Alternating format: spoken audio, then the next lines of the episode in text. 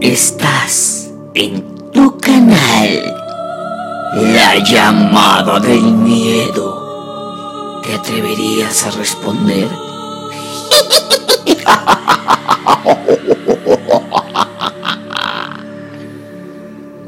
Aquí te vamos a contar sobre leyendas, historias, relatos o sucesos que marcaron con sangre y miedo la vida de algunas personas. Esta historia será narrada por el susurrador.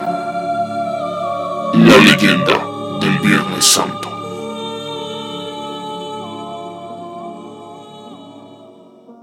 En la época de la colonia, en la Nueva España, cuando don Cosme de Samaniego y Rodríguez era el virrey, se ordenaba bajo edicto que toda actividad era prohibida desde el jueves santo y hasta el domingo de resurrección.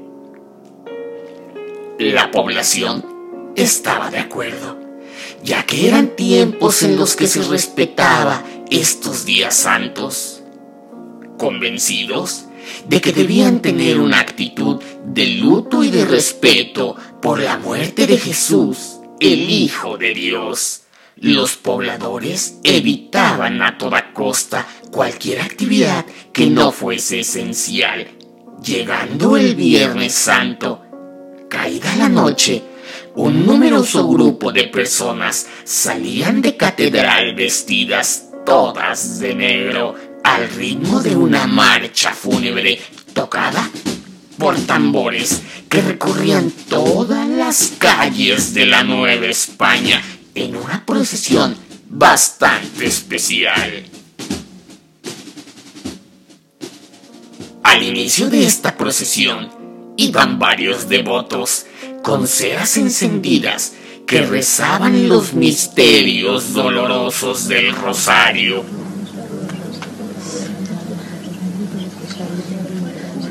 Después venían algunos hombres los cuales se flagelaban utilizando látigos o ramas de rosal como penitencia o promesa por algún bien obtenido.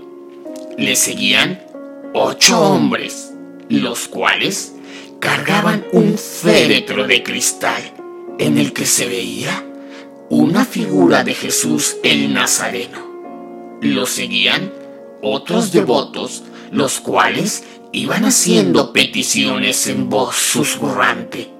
Y ellos también cargaban alguna cera y finalmente lo seguían aquellos encargados de llevar la marcha fúnebre.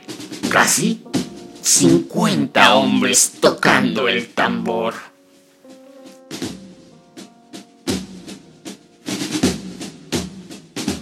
Lógicamente, al ser tantas personas, el sonido era estruendoso por donde quiera que pasaban. Aquella marcha interrumpía el silencio de la noche para recordarle a todos los habitantes que la Nueva España estaba de luto y era tiempo de ayuno, limosna y buenas acciones. Esta celebración duró mucho tiempo, casi 50 años, pero la muerte de don Cosme subió al poder a su primo don Javier de Samaniego, el cual no era del todo buen católico. Y aunque no podía prohibir estas acciones y creencias porque la Santa Inquisición estaba aún presente, sí pudo quitar el edicto que el difunto rey había proclamado. Las tabernas, tiendas y demás negocios ahora podían abrir en esos días santos sin que nadie se los impidiera.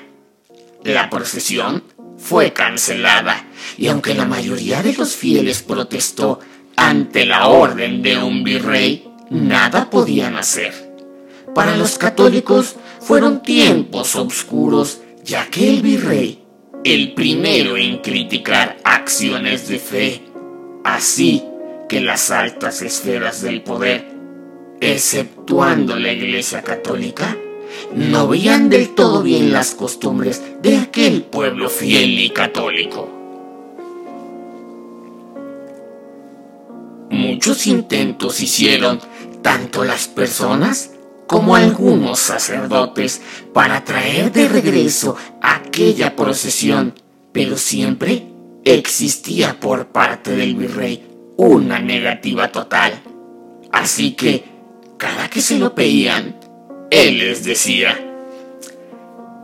primero muerto antes que dejar que esa práctica oscura vuelva a pisar la Nueva España. Pero, virrey, es voluntad del mismo Jesús, Hijo de Dios, salir a recorrer las calles para que todo su pueblo recuerde el sacrificio que Él hizo por nosotros. Pues si es su voluntad, que Él venga y me lo pida. Y cuando lo haga, yo seré el primero en cargar aquel ataúd.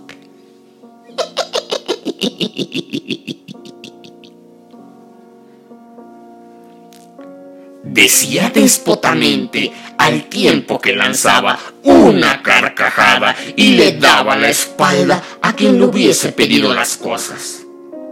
Así pasaron los años y el pueblo cada vez se olvidaba más de la importancia de estos días santos.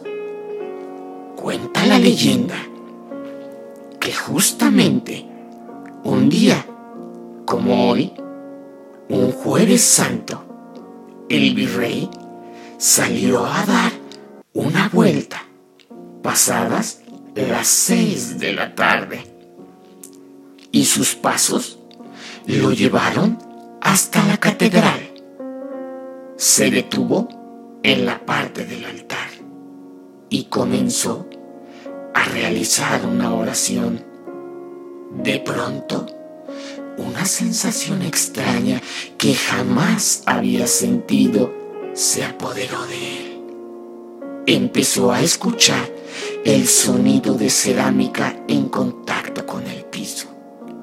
No sabía muy bien lo que pasaba, porque además él estaba seguro que no había nadie en el templo cuando él entró. Los pasos se escuchaban más y más cerca, hasta que inevitablemente se detuvieron detrás de él. Al darse la vuelta, lentamente, con horror, pudo ver que la figura de Jesús crucificado había bajado de la cruz para confrontarlo y pedirle que nuevamente la procesión se realizara. Lamentablemente fue tanta la impresión que había tenido el virrey al ver el cuerpo sangrante de Jesucristo que murió en el momento.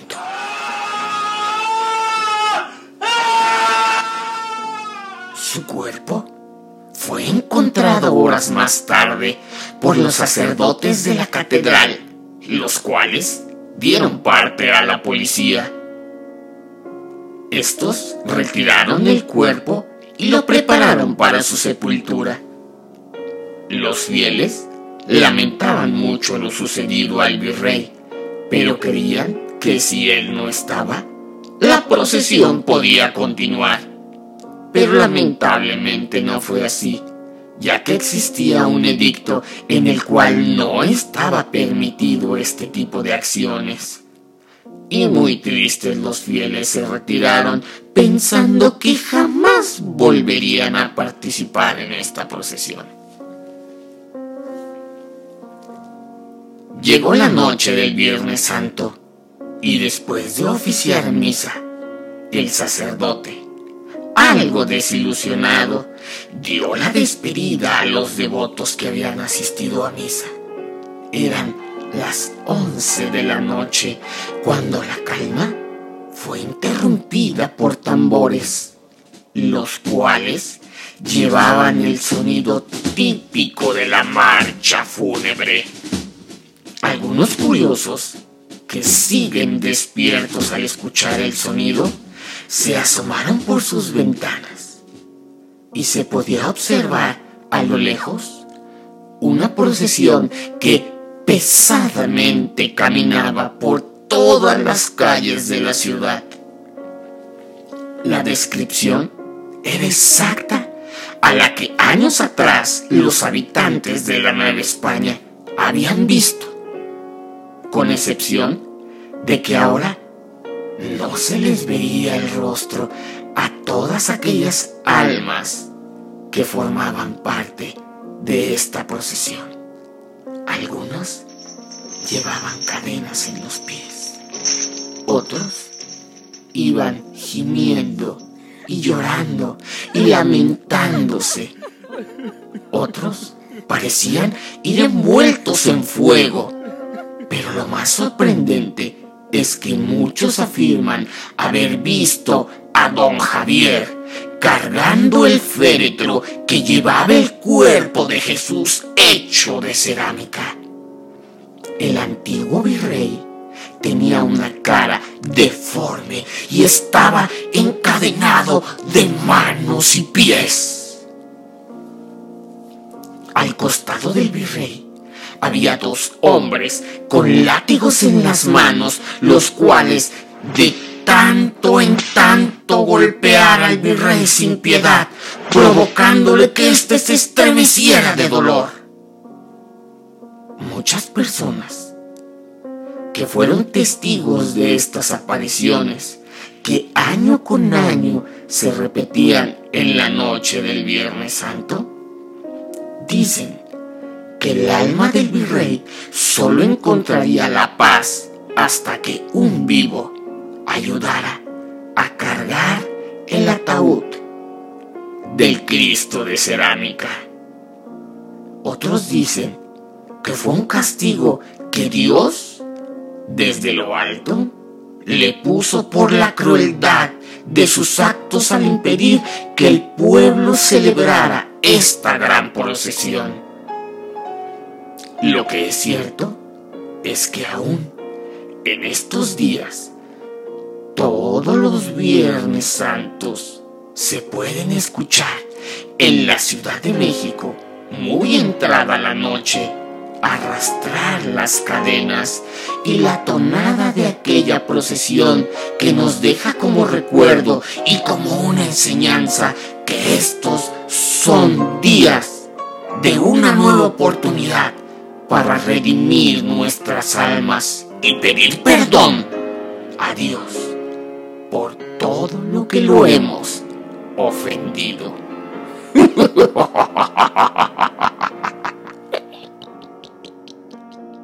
Queremos agradecer a nuestro amigo Tiago de Luna de Leyendas de Terror de México y todo el mundo por habernos brindado este macabro relato.